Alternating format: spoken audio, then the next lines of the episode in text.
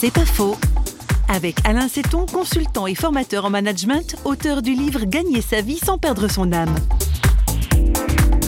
Le monde du travail euh, nous confronte à des épreuves euh, extrêmement difficiles. C'est vrai que au niveau de l'ego, c'est insupportable. Au niveau de l'horizontalité, c'est insupportable. Si on n'a pas la foi, vivre ce genre d'épreuve, ça peut être extrêmement tragique.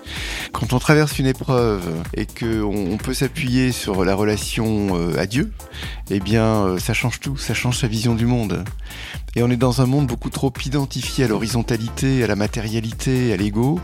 Et, du coup, on, oublie cette dimension divine qui nous habite et qui ne demande qu'à ce, germe divin en nous qui ne demande qu'à croître, qu'à se développer, qu'à s'exprimer, à condition qu'on s'ouvre à cette dimension divine qui nous habite. C'est pas faux, vous a été proposé par Parole.fm.